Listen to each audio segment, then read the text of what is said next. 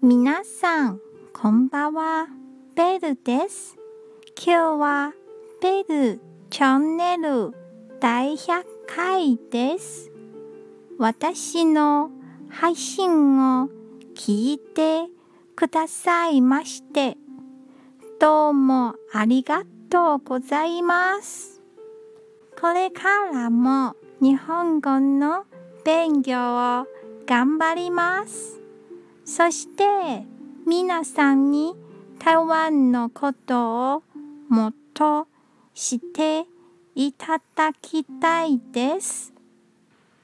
コロナ禍収まってまた旅行できるようになりましたら台湾にも遊びに来てくださいね。この配信を聞いている皆様、本当にありがとうございます。これからもどうぞよろしくお願いします。今日も一日お疲れ様でした。ゆっくりお休みくださいね。じゃあ、またね